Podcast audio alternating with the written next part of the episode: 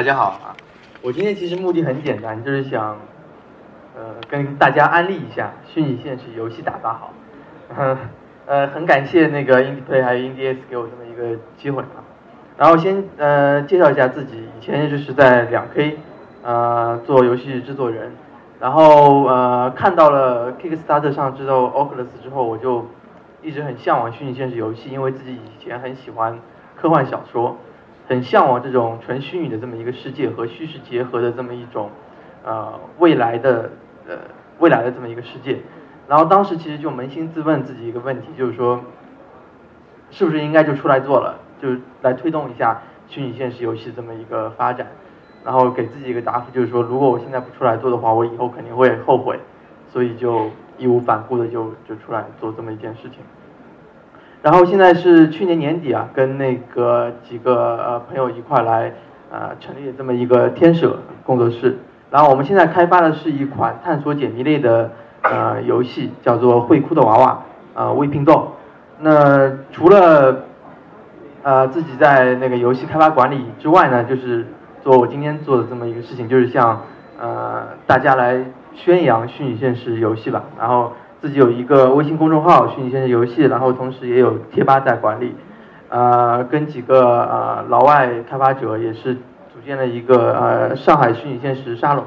这么一个组织，然后搞过几次线下的活动，呃，给开发者去宣扬这么一个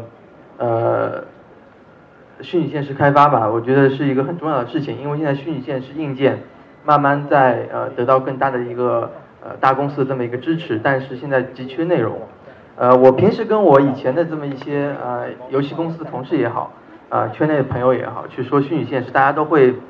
很喜欢，都会呃很积极的去响应，都都觉得要去买回来玩一玩。但是当我去鼓励大家，就是跟我一样出来创业啊，然后去做虚拟现实的时候，大家都会问，现在这个虚拟现实的当量有多少？我说，全世界范围内可能最好的 Oculus Rift 也只有二三十万。啊，就是跟手游当量、跟 HTML5 当量，可能连智能电视这么一个当量都比不上。但是呃，然后他们又会问我，他说虚拟现实开发有没有技术门槛？那其实我的经验告诉我，虚拟现实有开发没有太大的技术门槛。如果你是一个做三维游戏的这么一个开发者的话，其实能很顺利的转到虚拟现实游戏开发。更多的一个是一个游戏思路上这么一个呃转换。那所以很多业内他可能就觉得。那就先先做这么一个啊手机也好啊，或者一些呃更成熟的这么一个平台吧啊，不愿意来做一个尝试。但是我想今天在座的都是一些呃独立游戏的开发者，呃大家都是很有梦想的人，而且呃勇于去实现自己这么一个呃梦想。所以呢，呃目的很明确，告诉大家，如果你哪天蹦出来一个比较好的一个点子，适合这么一个。虚拟现实去体验的话，啊，不妨尝试一下。现在是虚拟现实游戏一个最好的这么一个时机，而且很适合小团队去在这么一个市场里面存活，然后随市场来慢慢做大。呃，就是演讲题目呃，VR，然后细节是魔鬼，那其实是我的这么一个结论。我觉得呃，做 VR 游戏开发的话，你只要在细节上把握的比较好的话，就比较容易出彩。啊，这是一个比较容易去切入一个游戏啊 VR 游戏这么一个点。那这么一个结论是基于我对一个 VR 的这么一个历史和现状的这么一个呃观察，然后还有就是自己对于 VR 它的这么一个价值所在的这么一个呃思考。那所以今天演讲分三个部分，呃，一个介绍一下 VR 的历史和现状，同时呢就是给一些可能还不太熟悉 VR 设备的和现状这么一个呃朋友们也介绍一下现在怎么样的情况。然后第二个是想阐述一下我自己为什么觉得体验的提升是 VR 它的一个价值的这么一个核心。那么说到体验呢，其实就是就是就是细节，细节决定成败。然后最终再分享一下大家就是怎么样制作一个比较细致的这么一个虚拟世界。呃，VR 其实已经存在很久了，它理论可能在四五十年代就已经存在。然后呃一直存在于呃专业领域，比如说军事，比如说教育、医疗，呃没有普及开来。呃，它其实 VR 是什么？其实我一直跟别人说 VR 是什么，就是就是把你给五官给剥夺了。人的一个大脑就是一个处理器，它通过呃呃视觉、听觉、嗅觉、呃触觉、味觉，然后得到了这么一些信号，然后进了一个处理，然后产生感知。呃，VR 它通过一些硬件设备来剥夺你的这么一些感官，然后让你觉得你身临其境在了一个现在，呃，不是现实社会的，呃，不是现实生活这么一个另外一个虚拟的这么一个地方。呃，那在这五官里面最重要的就是呃视觉，视觉占到了人类呃接触信息的百分之八十以上，然后剩余的可能百分之十是听觉。呃，所以说到虚拟现实，最重要的就是虚拟现实眼镜，因为它能去呃剥夺你的这么一个视觉，然后再加上耳机的话，基本上已经能达到一个比较好的一个 VR 体验。啊，这就是为什么 Oculus Rift 这么一个虚拟现实眼镜就带领了现在这么一波 VR 的这么一个行情。那 VR 它其实它眼睛它并不是一个什么黑科技，它就是一个屏幕，就像一个三明治一样啊，先是一个屏幕，然后放两个透镜，这两个透镜呢就是让你这个。呃，屏幕上面这么一个呃图像有这么一个包裹感，呃，视场角度更大，让人更有这么一种身临其境的感觉。然后呃，在九十年代的时候，任天堂就试图把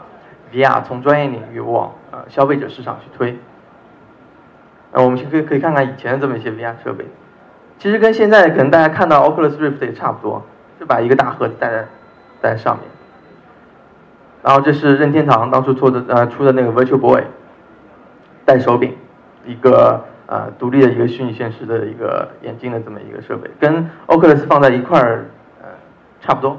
然后 Virtual Boy 当初呃任天堂当初也推出了一个 Power Glove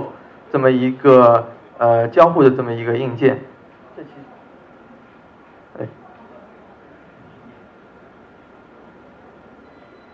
，sorry，呃，Oculus 现在也会出一个叫做 Oculus Touch 的一个呃。体感这么一个手柄，所以，呃，现在这么一个推进虚拟现实在消费者市场这么一个步骤，跟当初任天堂走的差不多，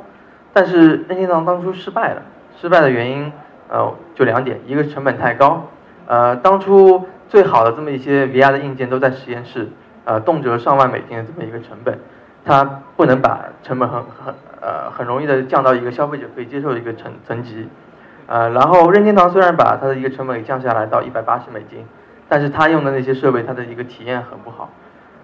呃，不管是显示器，不管是呃当初一些主机的一个运算效率，都不足以去呃进行比较好的一个三 D 的这么一个渲染。但现在不一样，现在随着那个智能手机产业的这么一个发展，啊，特别是手机屏幕的这么一个呃普及，它的一个成本降下来之后，分辨率也提升的很快。然后我们又有呃任天呃。NVIDIA 这样子呃显卡厂一直给我们提供各种的核弹显卡，啊，这么一些机能，它有它需要一个出口来去来去消耗它，然后同时在软件层面的话，游戏引擎 CG 技术也大范围的提升，大家现在看到一些呃 CG 的这些效果，基本上能以假乱真了。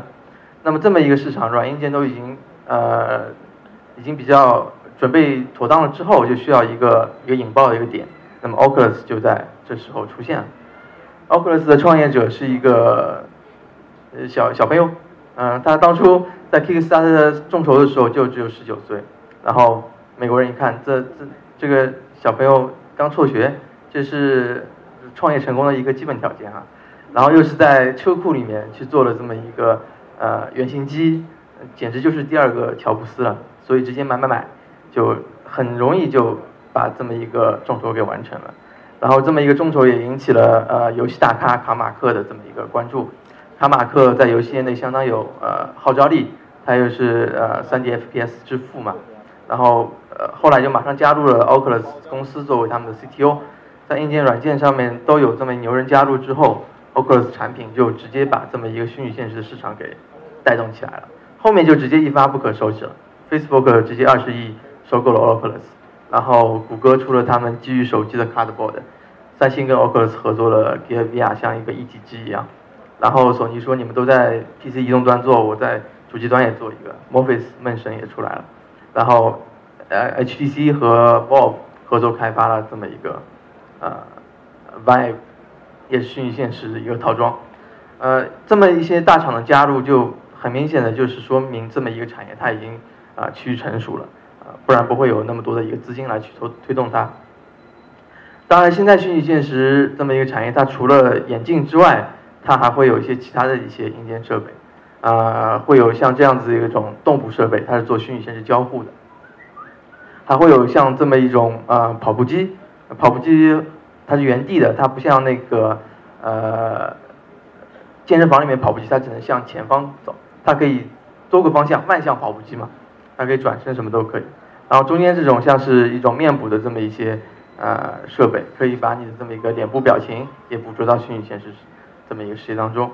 呃，这些设备以前都是在电影行业产生应用，它的价值也很高。但是像左边这么一个动捕的设备和右边这么一个跑步机，现在都已经开始预售了，它们的价值都已经在几百美金左右，所以很容易这么一些消费者他都可以啊带到家里面去。但是像这么一些硬件慢慢成熟了之后，呃，是不是就已经能让消费者去接受 VR 这么一种体验了？啊，我觉得还是不够的。那先回答这么一个问题之前呢，我们要先问自己一个问题：为什么用户需要这么一个 VR？啊，首先是一个结论，VR 它是一种它是一种提升的这么一种体验，它它并非创造了一种呃新的这么一个使用的一个呃场景，呃，像移动呃智能手机它的这么一个普及，是因为呃智能手机它创造大家在行动当中可以去接触呃数据。的这么一个新的这么一个场景，你以前只能在电脑前面坐着去去玩啊，去去社交，现在你走在路上，去在啊地铁里面也可以做这么一些事情，所以它是对人们这么一个对电子需求这么一种补全。但是 VR 不是，VR 它是让你现有的这么一些需求去去提升，所以它并没有这么一个啊独占性或者排他性。那。去用用户去使用 VR 去作为一个接口去去做社交也好，购物也好，去做娱乐也好，他肯定会下意识的去跟现有的这么一些其他载体的同等的应用，他去他去对比。如果你并不能在体验上给他一个更好的这么一个提升的话，用户就会丢弃这么一个啊 VR 的这么一个产品。呃，那用户对于 VR 需求哪里来呢？就是市场已经证明它肯定是有这么一个需求的。那我觉得就是说人的这么一个。欲望的呃无底洞，它才是它真正这么一个呃价值所在。那有很多可以推动呃 VR 的这么一些呃人的基本诉求。呃，首先提的最多的肯定就是呃色情。就是我给各种绅士们去玩第一次那个虚拟现实眼镜的时候，第一个问题肯定是说能不能能不能看片，能不能自己做男主角。这是一个已经变成一个刚需了。嗯，当然这也很好，因为只要色情跟某一个新的技术搭上边以后，这个这个技术基本上就会就会成功。那现在已经有很多厂商会去做一些呃情趣用品的跟 VR 搭配的这么一些呃硬件的尝试，因为当你视觉满足了之后，人会呃自然而然的会想在体验上会不会能有更多的这么一个一个一个刺激，这也就是为什么呃 VR 眼镜会带动那么多的呃 VR 相关的。啊，硬件的这么一个啊普及。那除了色情之外，还有一个很重要推动 VR 能最终成功的一个要素，就是人他比较懒，大家都喜欢宅在家里面。就算呃再宅的人，我想大家也会觉得，就是说对着屏幕去做呃聊天啊，那都是冷冰冰的。他从自身一个怎么说呢，心底他还是希望能有这么一个面对面的比较真情实感这么一个体验。但是呢。现在的这么一些 QQ 也好，微信也好，它不能给我们提供这么一种体验。但是，呃，VR 如果做好了的话，它可以让大家在宅在家里边就懒懒散散的，呃，不出出出门的情况下，也能体验到比较好的这么一种啊社交的这么一种感受。当然，这如果你往细了想的话，真的是很恐怖的，因为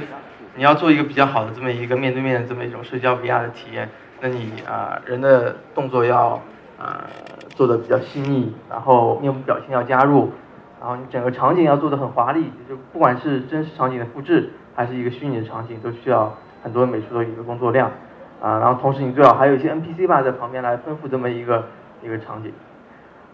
同样的，那么购物也是，如果你要做一个比较好的一个 VR 购物的这么一个体验的话，你就需要，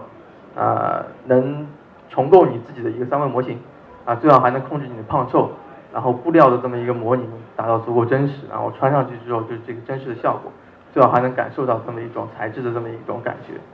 呃，所以就是说，如果这些呃这些东西，比如比如说 VR 购物，它不能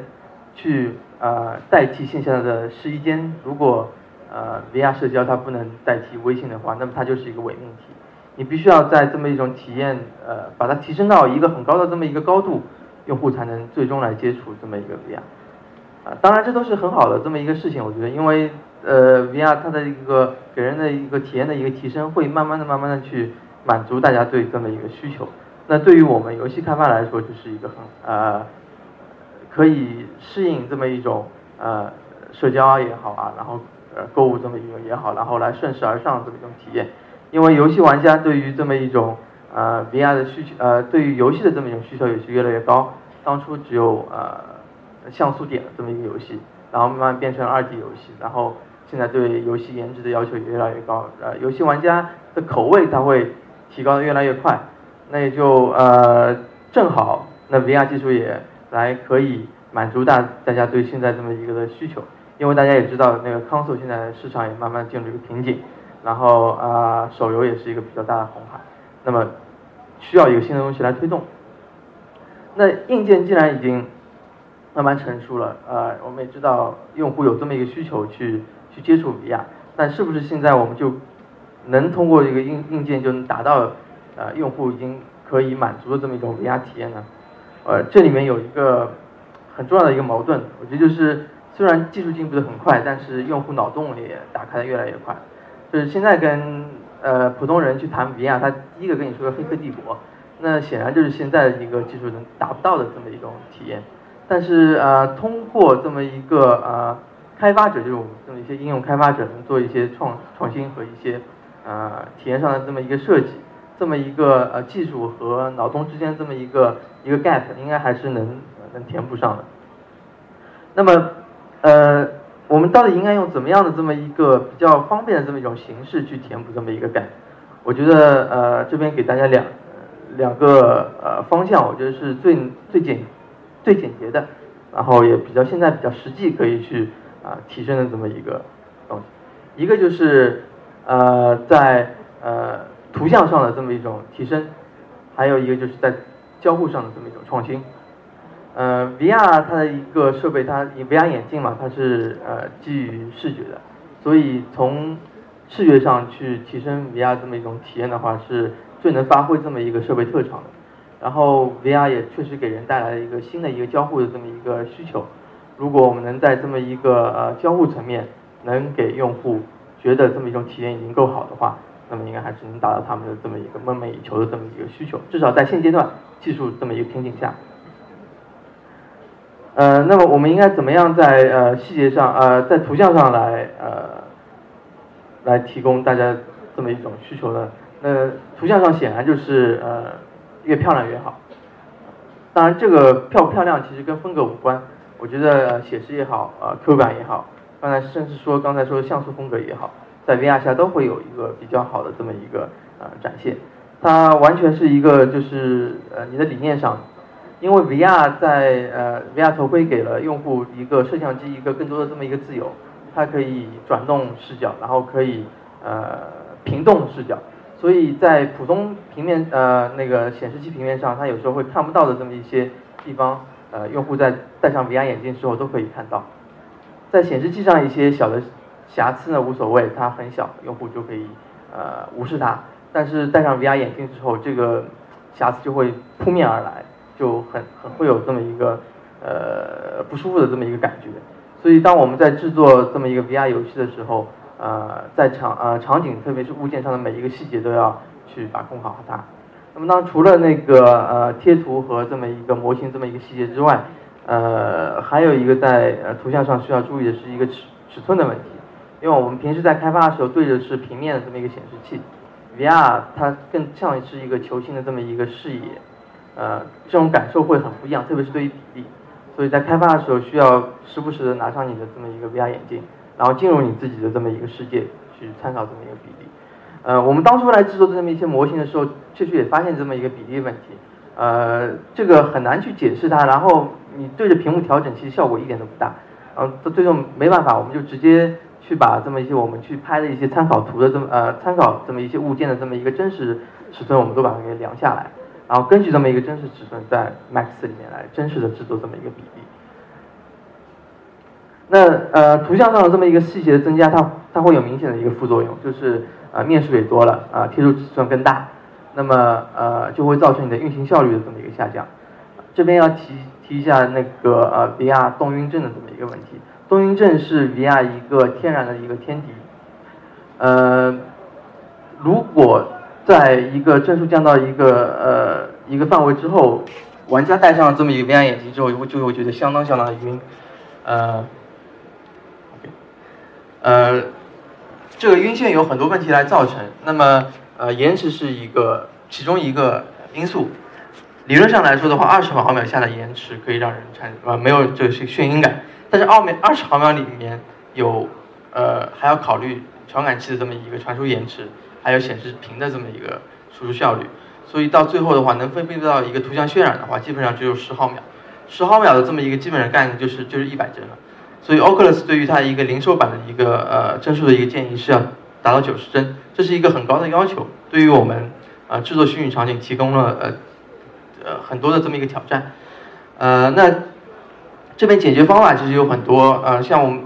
呃团队比较小，没有在底层技术上投入太多，呃，所以我们用一个比较粗暴的方法，我们就是利用遮挡，看到物件小了，它的一个面数和它一个贴图占用量可能会更小，所以大家可以看到，这是我们的呃场景，这是我们最最大的一个可以视野看到一个场景，就是一个呃前门的门厅，就这么大，其他地方都是用走廊、用房间去分割它。然后能达到这么一个比较好的一个控制。那呃，Oculus 它其实自己的一个建议，它是说呃可以呃避免远处的这么一种立体 3D 效果，把远景和近景分开来呃渲染。近景还是用这么一种双目的这么一种模式去渲染来体现它的一个呃立体 3D 的感觉。但是在远景的话，就呃渲染一遍来提高这么一个呃帧数。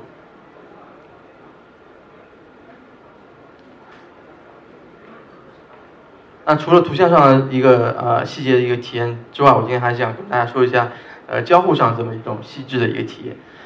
呃，这是我自己的一个概念，我觉得一个好的一个交互就是可以让我玩一天。大家不知道还记不记得 iPhone 刚刚出来的时候，它其实 App 也比较弱，也没有什么好的游戏。然后让朋友们玩的时候，他们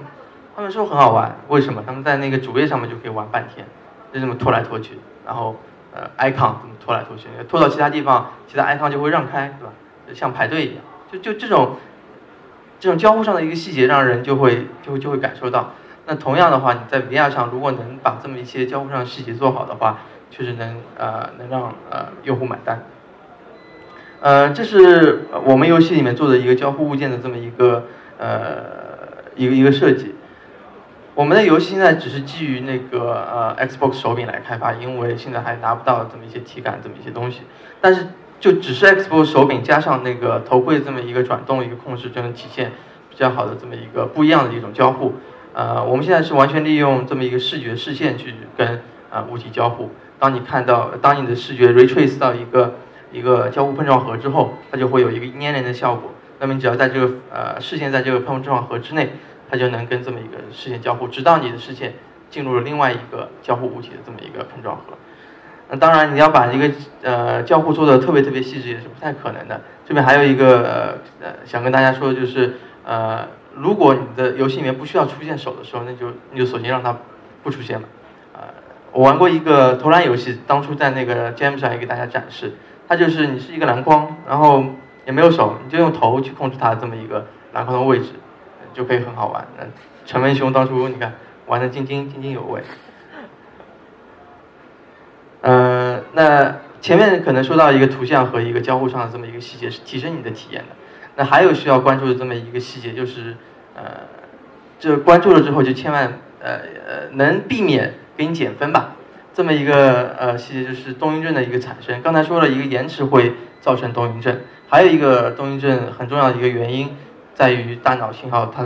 接收到信号的一个冲突，呃，这跟晕车的原理一样，你晕呃坐出租车的时候你看到。车在运动，但是，呃，你的脚告诉你的大脑，其实你没有动，所以这么一种呃身体的一个本能，这么一个保护机制告诉你它是会晕的。那么这么一种解决方案，其实最最粗暴的就是你准备一个真实的房间，啊，让玩家在这么一个真实房间里面去走动。那么也有硬件是这么处理的，但是对于我们软件开发者，呃，我们不管硬件的话，我们只能从呃一些游戏设计上去避免，呃，这种大脑信号冲突的情况产生。那么一些反例的话就是，啊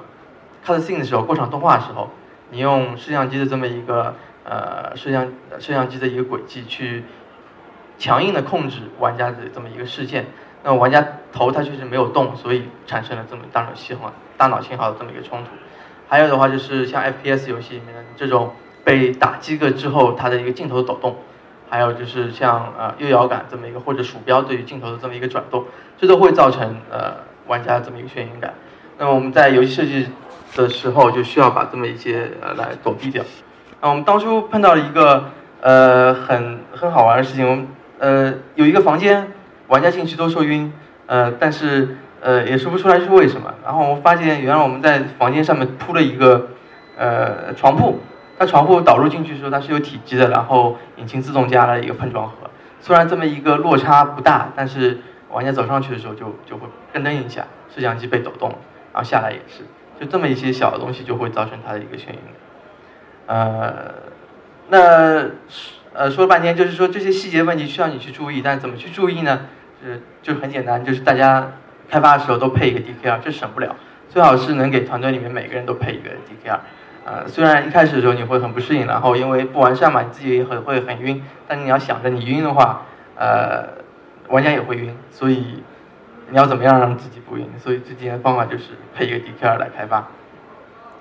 呃，那基本上今天就给大家分享这些。然后就是二零一六年确实是呃很多 VR 硬件设备会来普及，现在的确应用，呃，希望。大家能加入这么一个一个一个潮流吧，来一块儿开发 VR 游戏。然后我在现场也建了一个群，如果大家对 VR 开发感兴趣的话，可以一块来啊加入，然后我们以后保持。